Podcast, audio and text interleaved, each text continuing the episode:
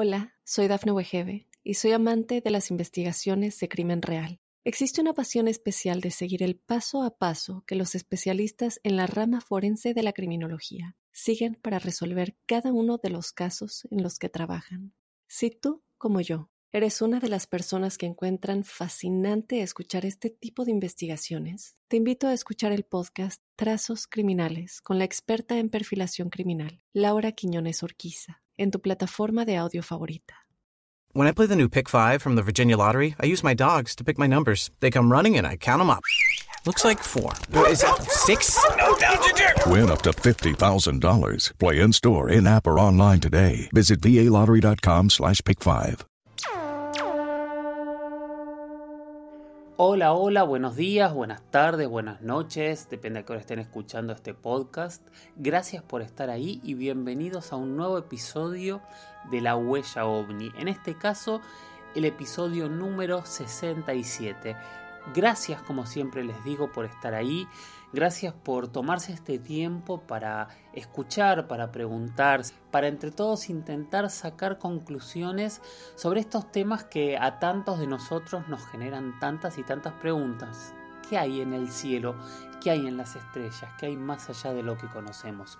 Yo soy Jorge Luis Zuckdorf, eh, soy documentalista, soy periodista, escribo guiones, soy dramaturgo, escribo teatro y desde hace muchos, muchos años me ha tocado recorrer gran parte del continente y gran parte del mundo investigando estos temas para hacer documentales. Y por eso hoy en este espacio lo que vengo a ofrecer es lo que más eh, aprendí haciendo estos recorridos, que es llenarme de preguntas, generarme enormes, enormes incógnitas y empezar a recolectar datos para poder sacar mis propias conclusiones y es lo que vengo a ofrecer dar estos elementos para que cada uno pueda tomar sus propias conclusiones. Acá no nos casamos con las verdades absolutas.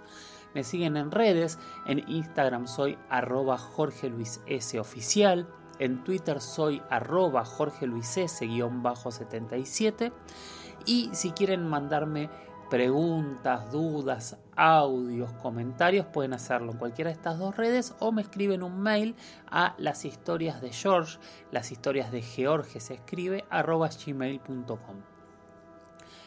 Cualquier comentario, cualquier pregunta que quieran hacer, la, la, hacen con el hashtag numeral la huella ovni y recuerden que este espacio se sostiene con esas preguntas, con esas dudas, con esos planteos que ustedes generan y que son la columna vertebral, la carne de este espacio. Así que no se olviden de seguir enviando esas preguntas. Sin más, ¿les parece si vamos con el capítulo número 67?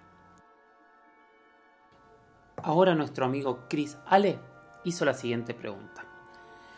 Siempre quise saber sobre el famoso Roswell soviético, el incidente de Kaspar Yard en la estepa rusa. Bien, vamos a hablar de Kaspar Yard, que en realidad no es un incidente, Christian, sino que es una base, de hecho se la compara con el Área 51.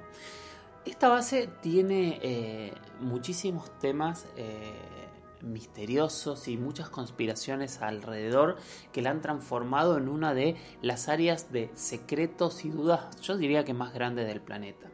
Esta base está a unos 100 kilómetros de, la ciudad de Volgogrado, de Volgogrado en, Rusia. En ese momento, en el momento que se hizo, era eh, la ciudad de Stalingrado.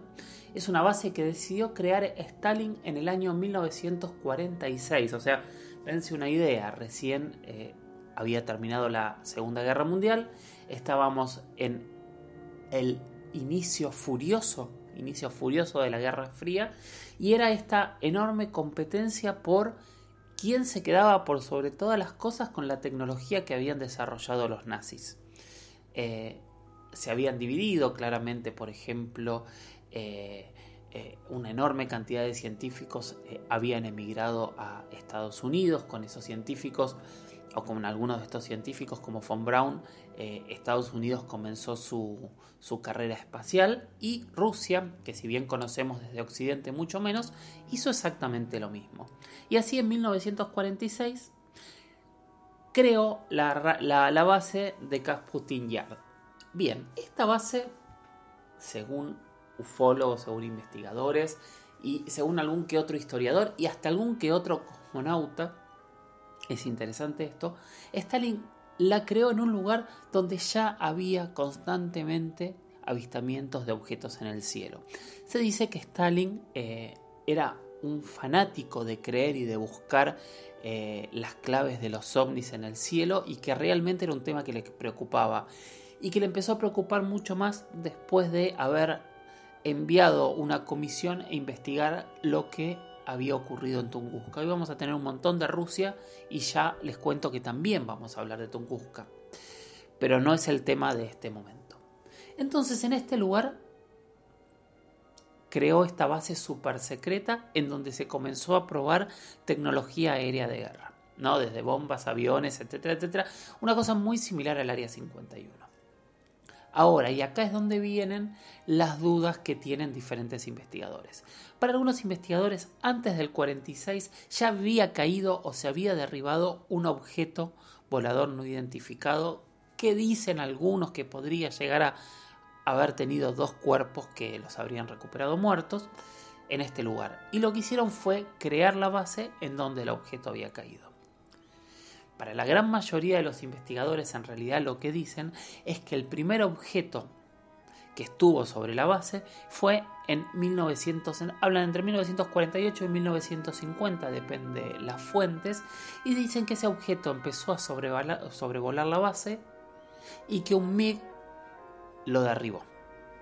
Esto habría sido, como les digo, en el 48 y en el 50 y ahí se habrían recuperado estos dos cuerpos de, de, este objeto y con esta nave caída en ese momento o antes, Rusia habría empezado a trabajar en los conceptos que nosotros ya hemos hablado, sobre todo cuando hablamos de Roswell y por eso hablamos ahora del Roswell ruso, de tecnología de retroingeniería, o sea, empezar a investigar qué era este objeto que habían derribado para, para intentar replicarlo. Lo que dicen que es interesante es que en la década del 60 otra vez un objeto sobre esta base también fue derribado de la misma manera. Entonces estamos hablando de a diferencia tal vez del Área 51, que fue una base que se construyó en donde se llevaron las cosas, esta es una base que se habría construido en un foco donde realmente ocurren eh, fenómenos extraños y en ese foco es donde se generó este centro de investigación. ¿Cuál es la verdad? Realmente no tenemos idea Sabemos que poco a poco la, este, Rusia ha desclasificado como pequeñas este, intervenciones y pequeñas investigaciones que se han realizado en esta base, pero es uno de los lugares con el mayor secretismo del planeta. Por eso también se crean tantas leyendas y tantas historias a su alrededor. Eh, los objetos que se ven en el cielo en toda esta zona ya era conocido por diferentes personas eh, pero realmente no se sabe si estos objetos realmente cayeron, si estos objetos fueron recuperados, si estas son solo leyendas de, de, de, voces que han pasado y han creado esta mega leyenda de lo que ha ocurrido en el lugar. A diferencia de Estados Unidos, en este lugar no hubo una filtración de prensa en donde un periódico dijo que había caído un objeto volador no identificado y que se desdijo al día siguiente y se volvió a desdecir y se desclasificó. Aquí no hay información concreta para decir realmente hubo uno, dos, tres incidentes en la zona de Kaspar de Kasputin Yard eh, no se sabe eh, realmente hasta dónde se investigó estos temas dentro de la base o si simplemente era una base de desarrollo tecnológico ruso en base a los conocimientos rusos y a los conocimientos que iban adquiriendo de los científicos nazis que después de la guerra habían emigrado a este país para seguir trabajando en sus investigaciones. Es un lugar realmente fascinante hay muchísimos, muchísimos documentales eh, si quieren ver su historia. De hecho, yo recuerdo uno de, de History que, que, aborda este y muchísimos otros incidentes rusos que creo que se llama algo así como los ovnis en Rusia. Es un especial. Me imagino que si lo buscan en redes o en la página de History lo van a encontrar. Hay muchas menciones a Kasputin Yard en series, en, películas y realmente es un tema, como decía Cristian, que vale la pena meterse. Lo que pasa es, cuando llegas a un lugar con tal nivel de secreto, casi que te queda una cuestión de fe. Creemos en, en lo que nos dicen los ufólogos, creemos en lo que nos dicen las leyendas, o tampoco es que podemos creer en lo que nos dice la, voz oficial, porque básicamente de estos temas secretos la voz oficial no dice nada. Entonces, lo único que podemos sacar como conclusión de la contraparte es que era una base hiper secreta de tecnología militar.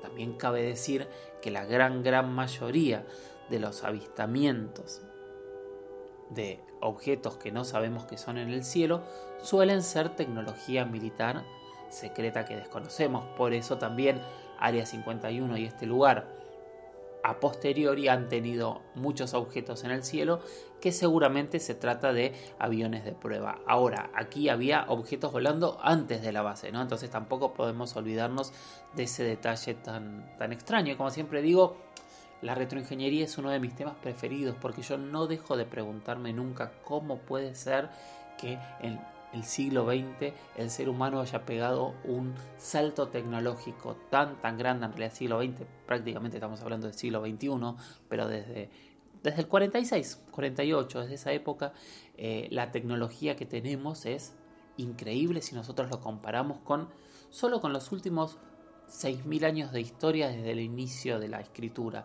lo, la lenta que fue la evolución tecnológica hasta el 40 y de golpe todo cambia. Y hoy vivimos en un mundo que hace 50 años no podíamos imaginar, que hace 30 años seguramente unos pocos podían imaginar, pero no, no demasiados, y que claramente no tiene nada que ver con el mundo en el que se vivía hace 100 o hace 200 años muchos temas para ir pensando, ¿no? Con Casputin Yard, pero realmente era un tema para, hablar.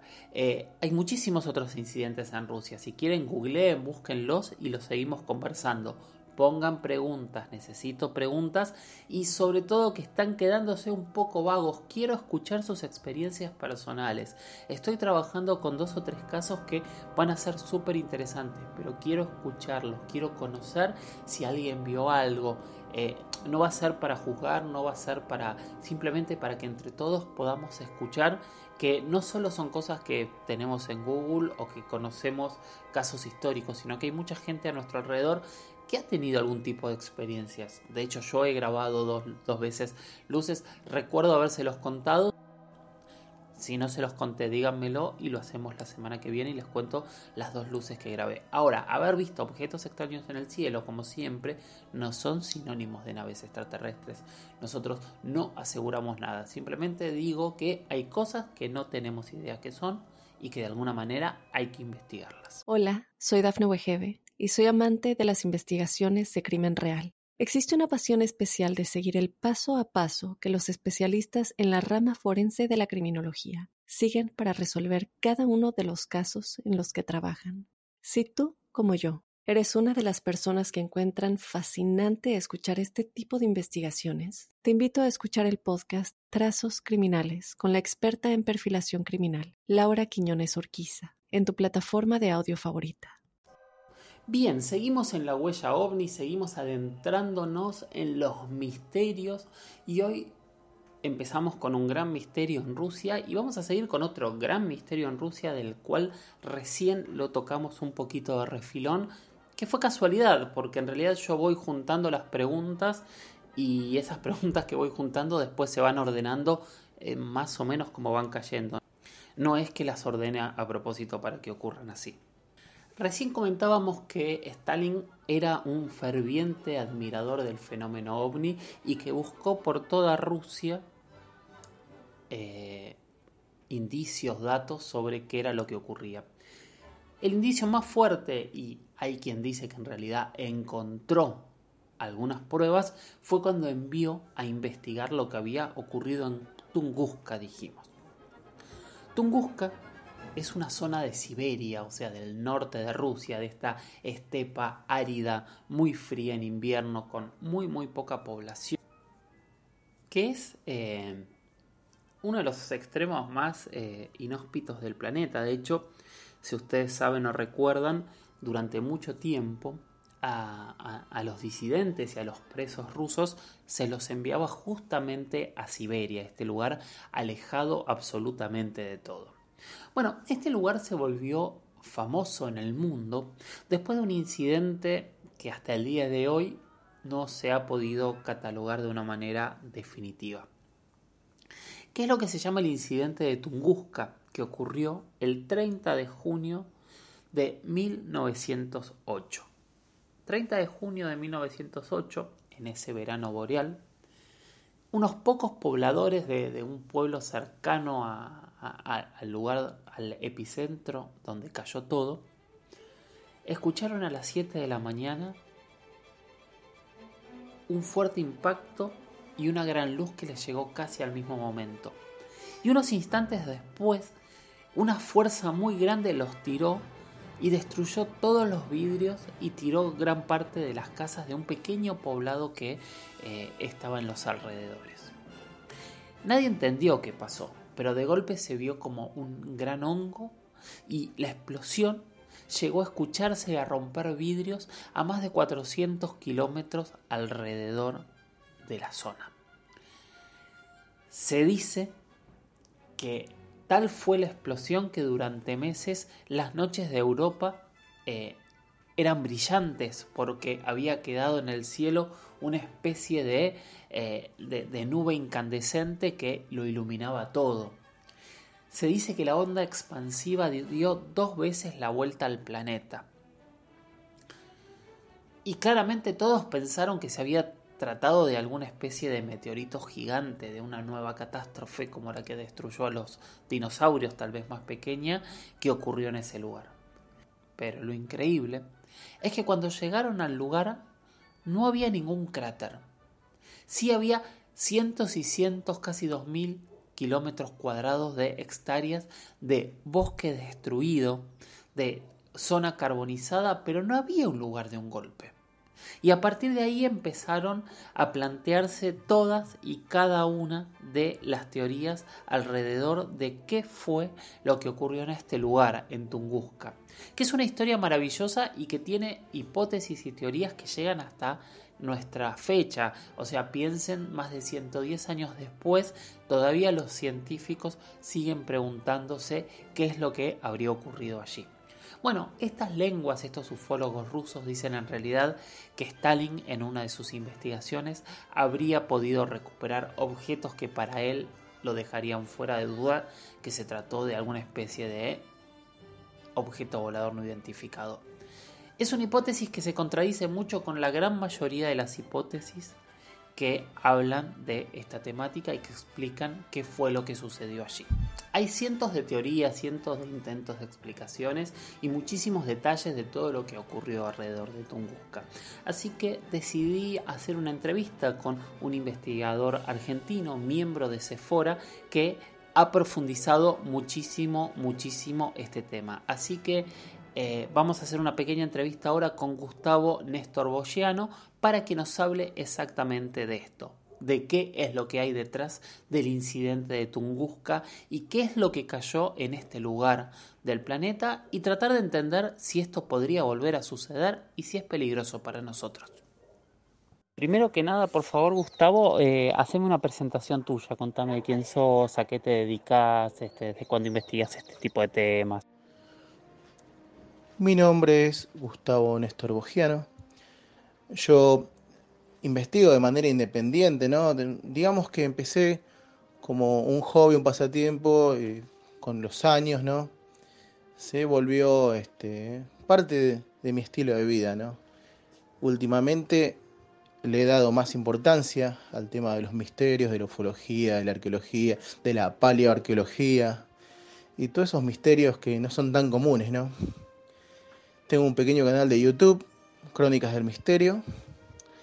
Y en mi vida cotidiana soy un empleado normal. Pero bueno. ¿Qué es lo que ocurrió en Tunguska? El 30 de junio de 1908, alrededor de las 7 y cuarto de la mañana, en lo que sería la zona denominada Tunguska, al noreste del lago Baikal, un extraño bólido proveniente del cielo hizo impacto causando un enorme incendio de destrucción en un radio de 2.000 kilómetros, destruyendo unos 8 millones de árboles. El impacto fue tan fuerte que los sismógrafos registraron un 6 en la escala de Richter e incluso equipo de medición atmosférica ubicado en el Reino Unido tomó dato sobre lo ocurrido. No fue enviada una expedición en ese mismo momento. Hubo que esperar 20 años para que humanos lleguen a esa tan remota zona del planeta a tomar mediciones y verificar qué es lo que había ocurrido en la estepa siberiana. A lo largo del tiempo, ¿cuántas hipótesis o cuántas teorías se han realizado eh, para tratar de explicar qué es lo que ocurrió? Han pasado 111 años desde el evento de Tunguska y mucho se escribió al respecto. Existen más de 50 teorías defendidas fuertemente por distintos grupos e investigadores. Las que se destacan son la del meteorito, también algunos hablan del fragmento de un cometa llamado Genke, que fue el causante de la destrucción. Otros teorizan sobre una bolsa de gas natural y por supuesto, los ufólogos afirman que posiblemente se trató de un UFO crash o de un accidente, del accidente de una nave alienígena en la zona. Vamos a describir algunas de las teorías más populares sobre lo ocurrido en Tunguska. La mayoría de la comunidad científica se apoya en que la explosión de Tunguska fue por un asteroide, pero existe una hipótesis geofísica formulada por el astrofísico Wolfgang Kuhn. Él propone que el evento fue causado por la liberación y explosión de 10 millones de toneladas de gas natural desde el interior de la corteza terrestre, que fueron expulsados brevemente y llevados por el viento, haciendo una suerte de mecha, que al encontrar un foco de ignición, por ejemplo un rayo, provocaron semejante explosión. Esta teoría fue aceptada en aquellos años, pero la mayoría decidió declinarla y ahora veremos por qué. Vamos ahora con la hipótesis del cometa. En 1930, el astrónomo J.W. Whipple sugirió que se trató de un cometa pequeño o cometa enano. Esta hipótesis fue respaldada por los cielos brillantes o resplandores nocturnos que fueron denunciados después del impacto y que duraron semanas. En 1960 esta hipótesis ganó aceptación general. Alrededor de 1978 un astrónomo polaco sugirió que podría tratarse de un fragmento del cometa Encke. Este es responsable de lluvias de meteoritos que casualmente estaban ocurriendo en esas fechas. Los satélites militares desde hace décadas que registran explosiones de este tipo y fragmentaciones de cometas. Algunos sugirieron un cometa extinto con un manto pedregoso para poder traspasar la atmósfera y causar el daño que causó, ¿no? Pero por la composición del cometa, que es hielo y gases volátiles, la hipótesis tiene muchos detractores. Un evento como el de Tunguska claramente no pasó inadvertido en ninguna región. Hizo saltar sismógrafos y fue registrado en zonas tan lejanas como el Reino Unido. Los más de mil especialistas del observatorio de Incurt observaron la caída del cuerpo celeste, pero también dejaron evidencia de que el bólido realizaba maniobras y que reajustaba su curso, como si realmente estuviera siendo pilotado por una inteligencia. Esto llamó a pensar que se trataría de una nave y muchos teorizaron de que podría tratarse, como bien pasó a la historia, del Roswell ruso. Bueno, en el 2004 una fundación estatal siberiana llamada Fenómeno Espacial Tunguska opinó que encontraron pruebas de restos de tecnología extraterrestre. El director de la expedición, Yuri Latvin, junto a un grupo de 14 geólogos y profesores de la Universidad de Krasnoyar, rastreó por dos semanas el área en base a imágenes satelitales que eligieron cuidadosamente. En esos rastrillajes encontraron dos barras de un metal de lesión desconocida, que ellos defienden y dicen pertenecer a los restos de aquella nave, pero ciertamente aún no tenemos las pruebas sobre esos materiales. Hola, soy Dafne Wegebe y soy amante de las investigaciones de crimen real. Existe una pasión especial de seguir el paso a paso que los especialistas en la rama forense de la criminología siguen para resolver cada uno de los casos en los que trabajan. Si tú, como yo, eres una de las personas que encuentran fascinante escuchar este tipo de investigaciones, te invito a escuchar el podcast Trazos Criminales con la experta en perfilación criminal, Laura Quiñones Orquiza, en tu plataforma de audio favorita. Antes de mencionar las últimas investigaciones y descubrimientos sobre Tunguska, me gustaría regresar a la primera expedición comandada por Leonid Kulik, quien en 1921 llegó a la zona y tomó mediciones del radio de destrucción y tomó muestras del terreno. Él, mientras mapeaba la zona de destrucción, se dio cuenta que no se trataba de una zona ovoide o circular, sino que se trataba de una zona que él describió como alas de mariposa, lo que nos sugiere un doble impacto o una doble explosión. Esto fue lo que motivó a pensar de que el meteorito no llegó a impactar, sino a rozar la corteza terrestre y que la onda expansiva fue la causante de semejante destrucción. El año pasado, el estudio fue publicado por la Royal Astronomical Society. Este estudio, a la cabeza de Daniel Krenikov, afirma que el asteroide no llegó a impactar sobre la corteza terrestre, sino que pasó de largo rozándola. Esto es concluyente. Ellos en sus simulaciones nos avisan de que puede tratarse de un cuerpo de más de 100 metros de diámetro, formado principalmente por hierro, por lo que no se fragmentaría ni tampoco se desintegraría al entrar en contacto con la atmósfera terrestre. Esta teoría es la última que se ha generalizado y está logrando aceptación en el mundo científico. En lo personal, me inclino por la hipótesis del asteroide, ya sea el asteroide que se desintegra en el aire y explota con 10 megatones produciendo una fuerza de choque que destroza todo, o de la última, aparecida el año pasado, que nos dice que este cuerpo celeste, en su mayoría compuesto por hierro, nos rozó y siguió de largo con dirección al Sol. Cualquiera de esas dos teorías son bastante creativas, pero al mismo tiempo pueden ser probables. La hipótesis ufológica es bastante arriesgada, aunque es interesante si notamos los testimonios de la etnia Evenki, que es la originaria de la zona de Tunguska, que son prácticamente los mismos testimonios si hacemos la comparación, al de los especialistas que observaron los cambios de posición y los extraños movimientos del bólido de Tunguska.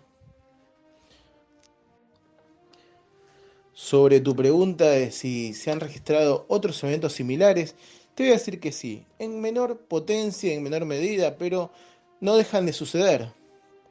Por ejemplo, en noviembre del 2013, el bólido de Chelyabinsk de 17 metros por 15 estalló a 20 kilómetros de altura.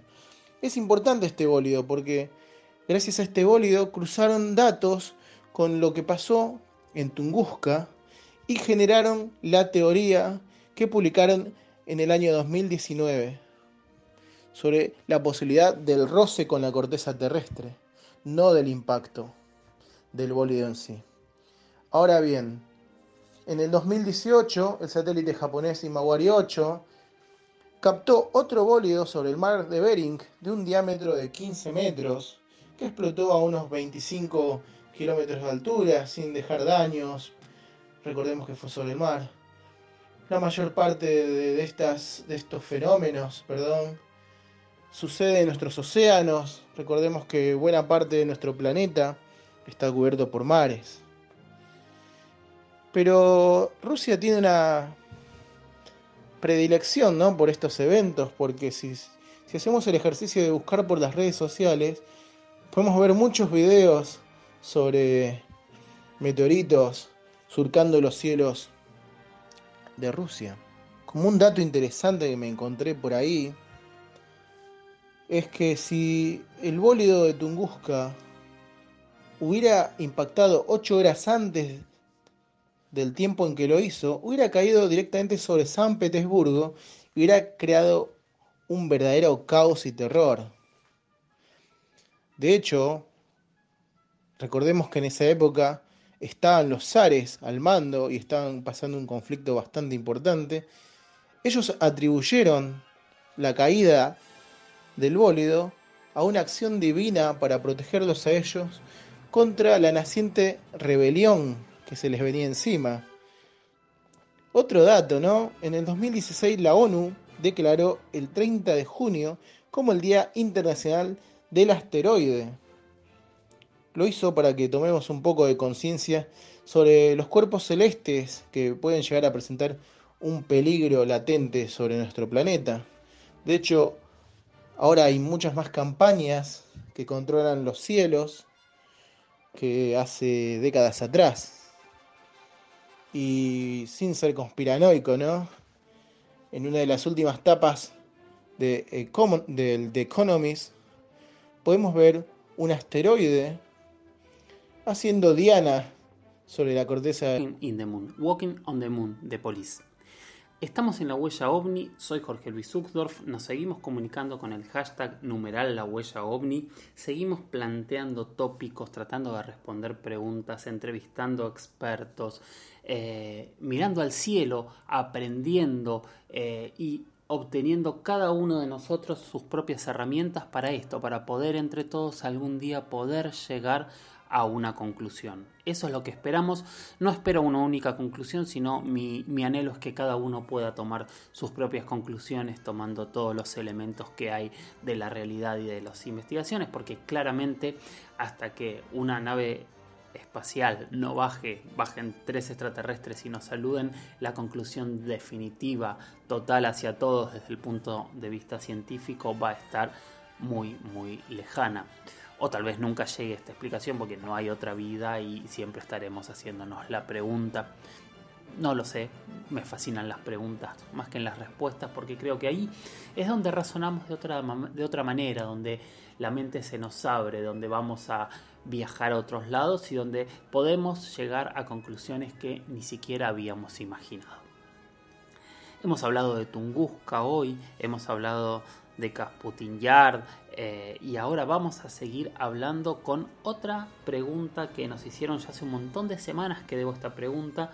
Te pido perdón, Sebrail Guzmán, arroba Sebrail Guzmán, que lo que dijo es, hay un libro que trata sobre un ente extraterrestre que se llama Tulu, que es como un pulpo que cayó del espacio y hasta Metallica compuso una canción en honor a ello. Así que sí, vamos a hablar de Tulu, que en realidad es como un mundo complejo y que es interesante que hablemos hoy de, Lovecraft.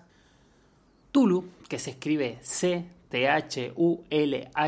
Tulu, es una entidad cósmica que escribió este escritor, valga la redundancia, famoso y reconocido en todo el planeta por sus narraciones de terror, por haber creado eh, un mundo, un ecosistema totalmente nuevo, original y, único. Bueno, este personaje lo escribió él y la primera vez que aparece aparece en la llamada de Tulu, que se publicó por primera vez en 1928. Y como decía Sebrail Guzmán, es eh, una especie de eh, pulpo humanoide eh, con, con, una forma realmente extraña y que tiene también algo de dragón y que sería una criatura primigenia, o sea que ha estado en el planeta desde antes del inicio de la vida, que está de alguna manera encarcelado al interior de la Tierra y que junto con otros como él podrían llegar a ser eh, podrían llegar a ser la perdición del mundo de alguna manera, ¿no? Esta es la historia de, este ser eh, extraterrestre, por supuesto, y un ser creador que está en las entrañas de la Tierra. Es muy interesante lo de Lovecraft porque aparte se basa mucho o, se asemeja mucho a diferentes eh, teorías o diferentes cosmovisiones en realidad de religiones en donde muchas veces ese motor del mundo, ese creador del mundo está en las entrañas de la tierra y desde las entrañas de la tierra también está esa amenaza de darnos y quitarnos vida. Eh, en una mirada, por ejemplo, mesoamericana, eh, según el mito de creación, justamente eh, Quetzalcoatl, que de alguna manera se asemeja en algunos puntos, ¿no? Porque estamos hablando que no es un dragón, pero sí es una serpiente emplumada, o sea, tiene algunos elementos similares a, a este ser, baja las entrañas de la tierra y ahí, con los huesos sagrados, crea al ser humano.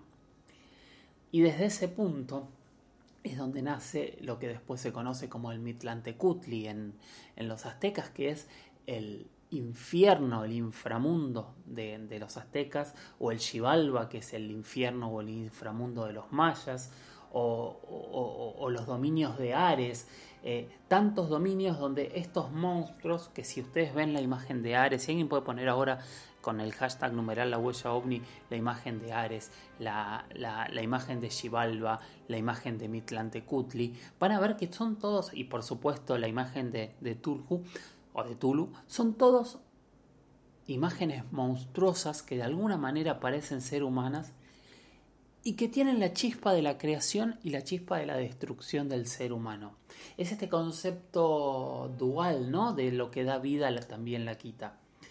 Y acá en la huella ovni lo que nos planteamos es cómo llegan estas historias, por qué tanta gente alrededor del mundo llega a este tipo de conclusión similar. ¿Qué son estos seres que nosotros en nuestro inconsciente colectivo, en nuestra memoria genética, los tenemos ahí previstos como que en las entrañas de la Tierra hay algo que es de afuera y que dentro de ese algo que hay que es de afuera hay algo que nos dio y nos quitó y nos puede quitar la vida. Es una pregunta que no tiene respuesta, por supuesto. Sí, recomiendo leer este libro o estos libros, le recomiendo mucho leer a Lovecraft porque realmente quien no lo haya leído se va a abrir un mundo totalmente distinto en cuanto a narraciones y en cuanto a cómo regenera y recrea. Nada que ver con lo que voy a decir, pero está a la altura de, grandes autores que han creado mundos totalmente eh, inexistentes, imaginarios o que no lo sabemos, como puede ser el caso de Tolkien con El Señor de los Anillos, donde también creó un mundo complejo y completo en donde viven sus personajes. Es una genialidad, claramente. Pero bueno, nada, esto era lo que quería decir y por supuesto sí hay una canción, como para terminar el tema, de Metallica que está inspirada en este personaje y la canción se llama Lo que no debería ser. Bueno, hoy fue un capítulo largo, gracias por haber llegado hasta aquí, gracias por haberse quedado, gracias por seguir acompañándonos. Eh, tengo muchas entrevistas como la de la semana pasada, como la que escuchamos hoy, muchas, muchas entrevistas guardadas que van a decir mucho y van a dar mucho, mucho que hablar, que las vamos a ir publicando en las próximas semanas. Mientras tanto, recomiendo lo que siempre digo, Miren al cielo, acostúmbrense a observar, levanten la vista, observen las estrellas, aprendan a distinguir, aprendan, conozcan, capacítense y empiecen a sorprenderse con lo que encuentran en el cielo. Empiecen a hacerse preguntas animándose a saber que no necesariamente vamos a tener las respuestas. Soy Jorge Luis Zuxdorf me siguen en Instagram como arroba Jorge Luis S. Oficial, en Twitter como arroba Jorge Luis S-77 y los espero en el próximo episodio. Muchísimas gracias. Chau chau.